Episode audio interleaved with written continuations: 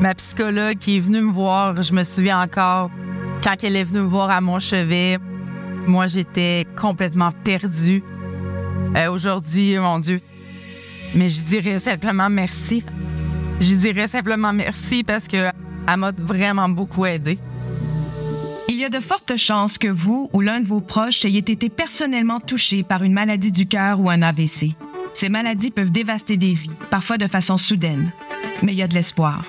Je m'appelle Julie Dupage et vous écoutez Le Beat, un balado produit par Cœur et AVC avec le soutien de nos généreux donateurs. Dans chaque épisode, les plus grands experts du pays se joignent à nous pour discuter des questions les plus urgentes liées à la santé du cœur et du cerveau.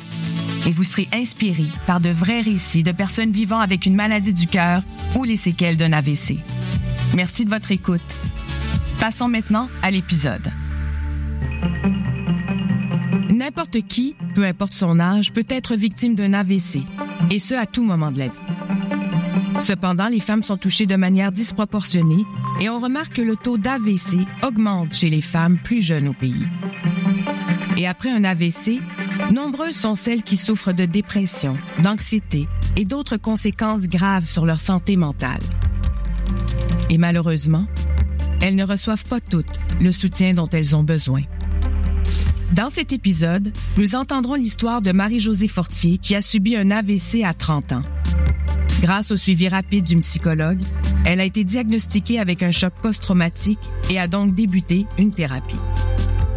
Huit ans plus tard, Marie-Josée nous raconte jusqu'à quel point ses soins en santé mentale l'ont aidée à rebâtir une vie pleine.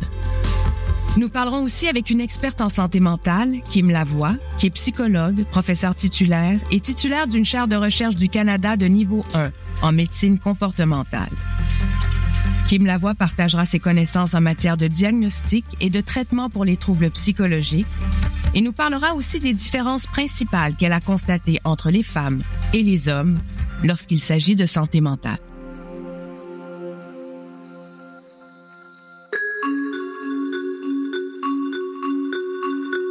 Marie-Josée Fortier rentrait du travail en voiture quand elle a subi un AVC. Elle n'avait que 30 ans. La journée du 15 octobre, euh, c'est la journée de mon AVC. Je me suis réveillée, j'avais un mal de cou depuis un mois, mais c'était une journée comme un autre. J'avais un événement cette journée-là et euh, j'ai pris la voiture. Au retour, je me sentais pas très bien. Je me suis arrêtée sur le bord de la route. J'ai perdu la vue et j'ai été en mesure, probablement de l'adrénaline, d'appeler une amie pour qu'elle vienne à mon secours. Moi, je savais pas que c'était euh, urgent. Je savais pas ce qui se passait à ce moment-là. Donc, euh, j'ai appelé mon ami qui est venu euh, me rejoindre, qui a rapidement appelé les secours. Puis, je me suis réveillée quelques heures plus tard dans un lit. J'ai entendu ma mère. Je suis native de Québec, moi, donc d'entendre ma mère quand je sais très bien que j'habite à Montréal, je me suis dit, voyons, pourquoi maman est là? Et j'ai vu un monsieur en chemise blanche qui a dit euh, Vous avez fait un AVC, euh, Madame Fortier. Marie-Josée a passé 12 jours aux soins intensifs avant de pouvoir rentrer chez elle, puisque l'AVC lui avait laissé des séquelles physiques importantes. Ce qui a été euh, un peu difficile à, accepter dès le début, c'était que à 30 ans, je me ramassais dans un lit, pas capable de marcher, pas capable de même avaler, manger, c'était, euh, c'était difficile. Et moi, quelques mois avant, c'était en octobre 2015, en janvier 2015, je réalisais un rêve et euh, je faisais de la planche à neige à Whistler. Et là, j'étais bien loin de, de rembarquer sur mon snow. Là.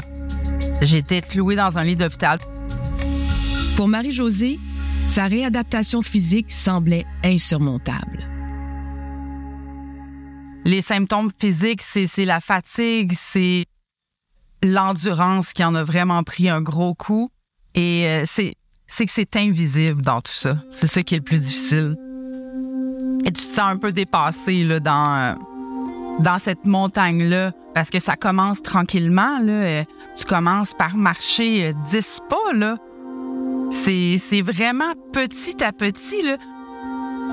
En plus d'avoir de nouveaux défis physiques à relever, Marie-Josée était submergée d'émotions. Ouais, euh, les sentiments qui m'ont habité, c'est de l'incompréhension.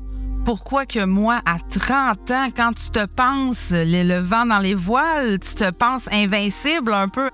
Bref, je me suis sentie dépassée, beaucoup d'incompréhension. Heureusement, Marie-Josée a eu la chance d'être bien entourée par une équipe de spécialistes. La réadaptation a vraiment débuté la journée que je suis rentrée chez moi et j'étais seule. Mais le CLSC de mon quartier a été génial et le, le système de santé, l'ergothérapeute, la kinésiologue. J'ai eu accès à des physiothérapeutes, des gens parce que mon, corps a fait un shutdown complet, donc il fallait repartir cette belle machine-là qui est le corps humain, qui prend du temps à repartir. Et ça prend euh, des professionnels. En effet, ça prend une équipe de professionnels pour aider une personne dans son rétablissement physique suite à un AVC, mais ça en prend aussi pour la soutenir d'un point de vue psychologique. Kim Lavoie est professeure au département de psychologie à l'UCAM et elle est également titulaire d'une chaire de recherche nationale en médecine comportementale. Les facteurs de risque que j'ai tendance à, évaluer, c'est des facteurs de risque qu'on peut dire modifiables, les choses en lien avec notre mode de vie, ainsi que le stress, l'anxiété, dépression, l'exposition à des événements stressants de la vie. Alors, j'essaie de trouver ou identifier des facteurs de risque qui peuvent devenir des cibles d'intervention. Alors, comme chercheur, je pense que le but ultime de, mon programme de recherche, c'est de développer des interventions pour mieux soutenir les patients dans l'adoption d'une meilleure, meilleure, hygiène de vie et de mieux euh, gérer leur stress. En tant que psychologue, Kim soutient ses patients dans leur démarche de changement d'habitude de vie. Si je porte mon casque de psychologue clinicienne euh, auprès de ces patients, bien, c'est sûr que c'est pour les soutenir directement, pour offrir des, euh, thérapies euh, psychologiques. Et souvent, dans le cadre du traitement de ces patients-là, c'est souvent pour aider ces, patients à, à, mieux accepter et peut-être s'adapter à leur diagnostic et aussi de leur soutenir dans leur démarche de changement d'habitude de, de vie. C'est pas facile des fois de changer son alimentation, être plus actif physiquement, apprendre à gérer le stress dans la vie quotidienne. Alors, on va utiliser des techniques psychologiques et comportementales pour justement aider les gens à, mieux faire face euh, à, leurs nouvelles euh, conditions. Après son AVC, Marie-Josée n'a pas seulement eu de l'aide pour son rétablissement physique. Elle a aussi eu la chance d'être vue rapidement par une psychologue et de commencer une thérapie. La psychologue qui est venue me voir à mon chevet aux soins intensifs, elle avait beaucoup d'expérience, elle était extraordinaire et elle a dû voir les signes. J'étais une jeune trentenaire justement qui travaillait beaucoup, je faisais que parler du travail. Euh, elle a probablement vu quelques signes de la façon que je parlais, elle a dû identifier assez rapidement un choc post-traumatique que moi-même, je ne savais pas deux, trois jours après mon AVC, j'étais encore en danger sans vraiment le savoir. Le choc post-traumatique, moi, je pense, il est venu euh, plusieurs semaines plus tard. Et, mais la psychologue, le, système est incroyable parce que la psychologue est venue, elle m'a rappelé, on a entrepris une thérapie ensemble parce qu'un choc post-traumatique, tu sais, mon AVC, euh, je l'oublie pas. Je suis capable d'en parler aujourd'hui sans être en pleurs ça reste un souvenir, un mauvais souvenir, mais ce n'est plus traumatisant. Euh, j'entends une ambulance aujourd'hui, je suis pas en panique, je suis capable de conduire à nouveau. Ça, c'est tout grâce à la thérapie que j'ai fait pour vaincre ce choc post-traumatique-là. Marie-Josée a été chanceuse d'avoir un suivi psychologique rapidement après son AVC, mais ce n'est pas le cas pour tout le monde. Le pourcentage des gens qui vont avoir tendance à avoir une suivi psychologique suite à leur événement cardiaque, en fait, c'est très, très rare euh, euh, dans mon expérience. Je pense que la plupart des médecins reconnaissent que les patients peuvent souffrir de l'anxiété ou de dépression ou qui ont des fois un peu de difficulté à accepter leur diagnostic ou à se composer avec tous les changements qui vont venir avec. Mais dans mon expérience, il y a à peu près entre 10 et 20% qui reçoivent des références à des spécialistes en santé mentale. Alors, c'est pas un problème de reconnaissance des besoins des patients. Je pense que les médecins sont bons pour reconnaître que les patients pourront en bénéficier d'un aide ou un soutien psychologique. Mais je pense que le plus gros problème, c'est l'accessibilité, la disponibilité des gens en santé mentale. On a vu dernièrement avec la pandémie que c'était assez euh, difficile euh, avec toute l'augmentation dans le stress chez, dans la population, mais on souffre à l'heure actuelle d'une manque d'accès, une manque de disponibilité de ces spécialistes-là. Alors, je pense que c'est ça le, au cœur du problème. Quelle chance pour Marie-Josée d'avoir eu accès tout de suite à un psychologue. Sans ce soutien, elle est convaincue qu'elle serait restée avec des séquelles. Ne pas avoir été prise en charge par un psychologue, ma, ma réadaptation aurait été très différente. Elle aurait été plus longue, en fait, parce que le fait d'avoir une psychologue à mes côtés un mois après mon AVC, attaquer de front le choc post-traumatique, décortiquer tout ça, aller creuser le, le, désensibiliser, parce que c'est un peu ce qu'ils font. Un suivi psychologique serait assurément bénéfique à de nombreuses personnes ayant subi un AVC.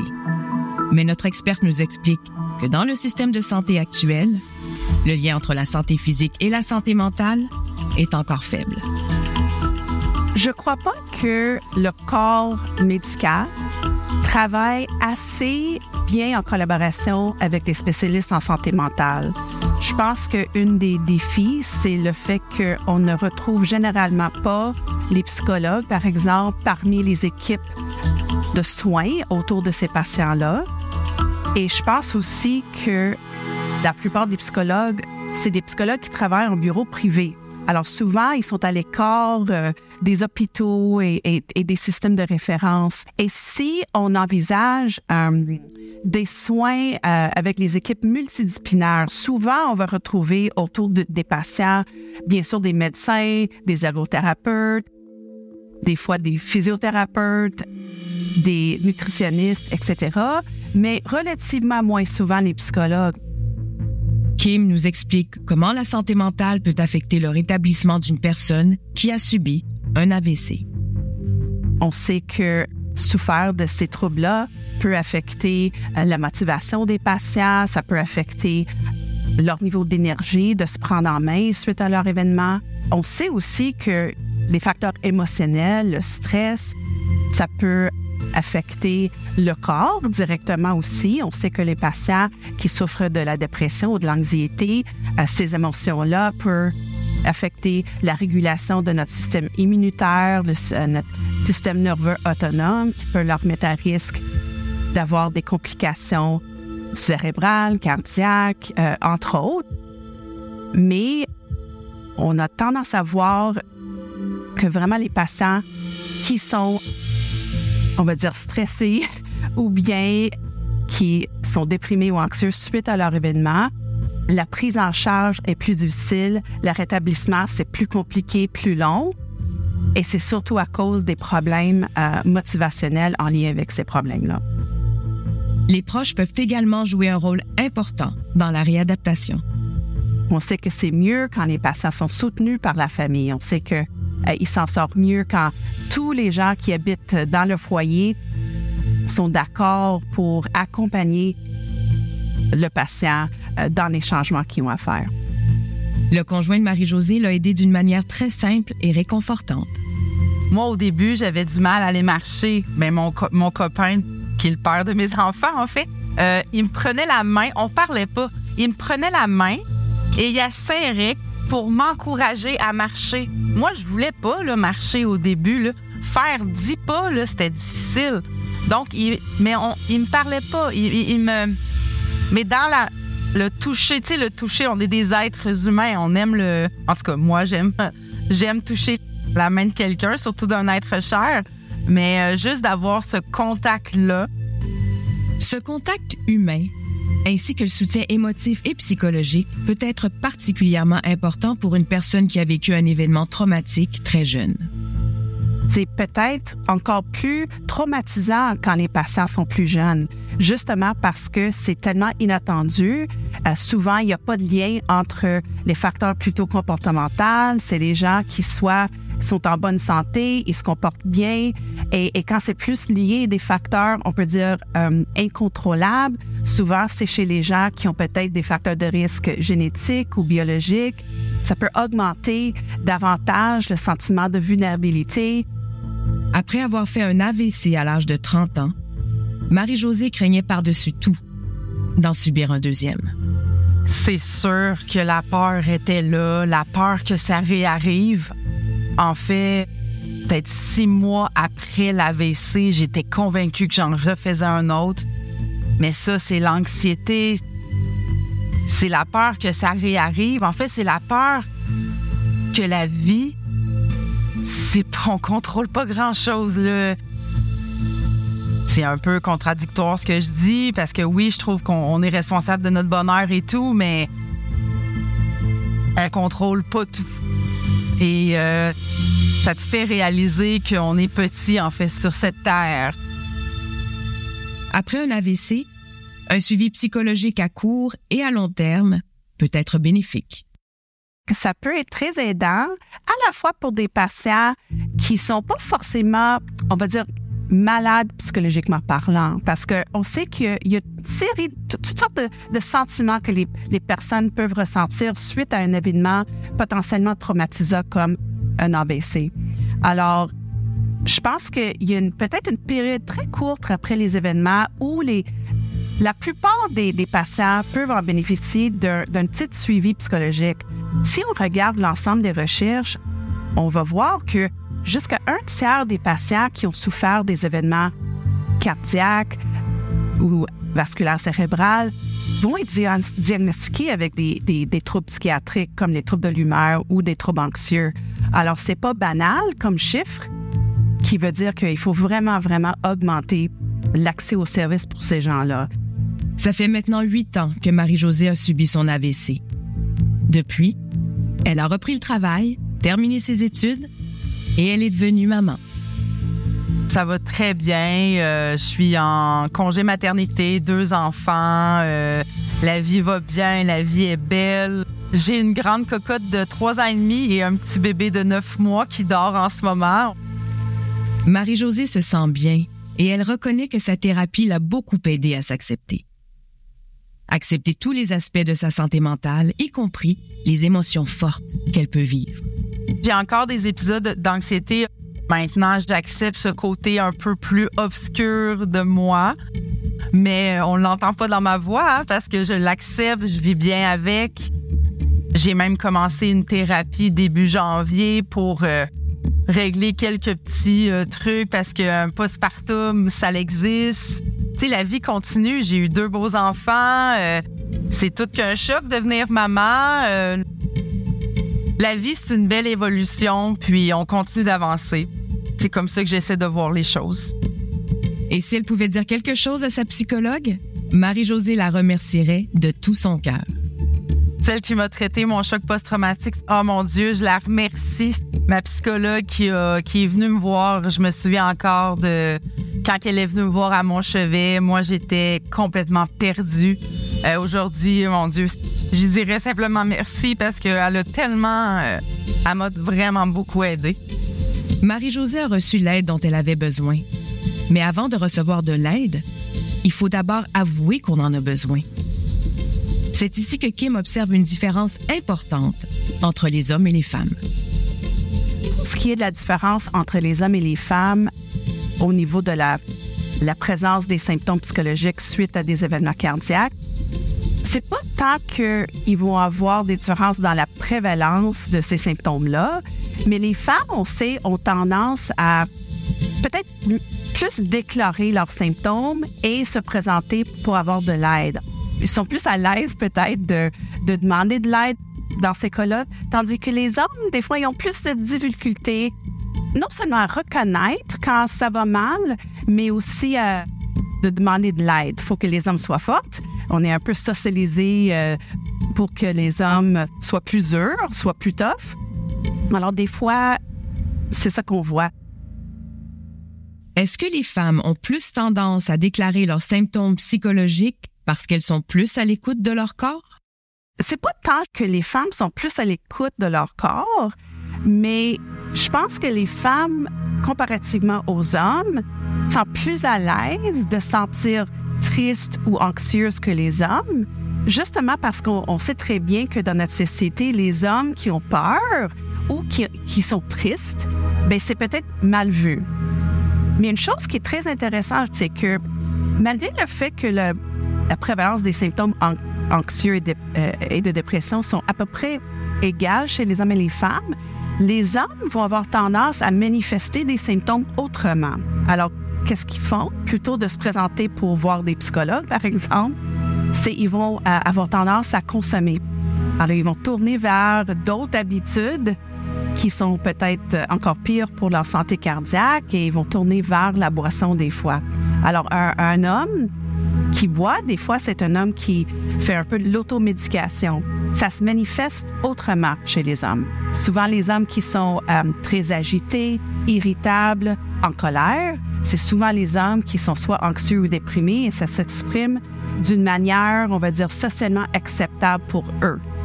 Kim nous fait aussi remarquer que les femmes doivent prendre leurs symptômes au sérieux parce que parfois, le système de santé ne le fait pas pour elles. Malheureusement, il y a encore beaucoup de biais envers les femmes. Hein? Euh, veut, pas, euh, si une femme se présente euh, des fois à l'urgence avec tous ces symptômes-là, des fois, ça arrive encore pour certains médecins de attribuer ces symptômes-là à l'anxiété, on sait, les femmes sont hystériques, euh, c'est toutes sortes de névrosées, etc. Mais je pense qu'on on se confronte quand même à ces biais-là à l'heure actuelle. Alors, je pense que c'est aux femmes, et c'est ça mon rôle aussi comme psychologue. Souvent, je vais instrumenter les femmes avec les outils, euh, la confiance pour justement s'assumer et d'insister qu'ils soient vus, évalués et traités surtout. Alors, euh, je pense que c'est à nous de prendre notre place puis d'insister. Un problème de santé majeur, comme un AVC, peut provoquer de nombreuses émotions, dont la tristesse et l'anxiété, et même amener à la dépression. Il est important de reconnaître les signes et d'intervenir tôt pour s'assurer de recevoir un soutien adéquat dans tous les aspects de son rétablissement, physique et mental. Selon leur âge et l'étape de la vie à laquelle elles sont rendues, les femmes font face à différentes difficultés qui peuvent affecter leur santé mentale après un AVC. Celles-ci sont touchées de manière plus importante tout en ayant plus difficilement accès au traitement, aux soins et à la réadaptation. Le fait que les femmes aient une plus grande capacité à exprimer leurs émotions auprès des professionnels de la santé est une grande force. Toutefois, il revient à notre système de santé de mieux les accompagner à court et à long terme. Merci à Marie-Josée Fortier d'avoir partagé son histoire et merci à Kim Lavoie d'avoir partagé son expertise. C'était déjà le dernier épisode de la première saison du balado Le Beat de cœur et AVC. J'espère que comme moi, notre balado a pu mieux vous informer et vous inspirer à joindre une communauté déterminée à combattre les maladies du cœur et l'AVC. J'ai beaucoup appris de nos différents invités et j'ai été vraiment honorée d'être votre animatrice. En attendant la prochaine fois, je suis Julie Dupage et merci d'avoir été des nôtres. Merci d'avoir écouté le beat et un merci spécial à nos donateurs d'avoir rendu ce balado possible. N'oubliez pas d'évaluer et de commenter le balado pour que nous puissions toucher encore plus d'auditeurs.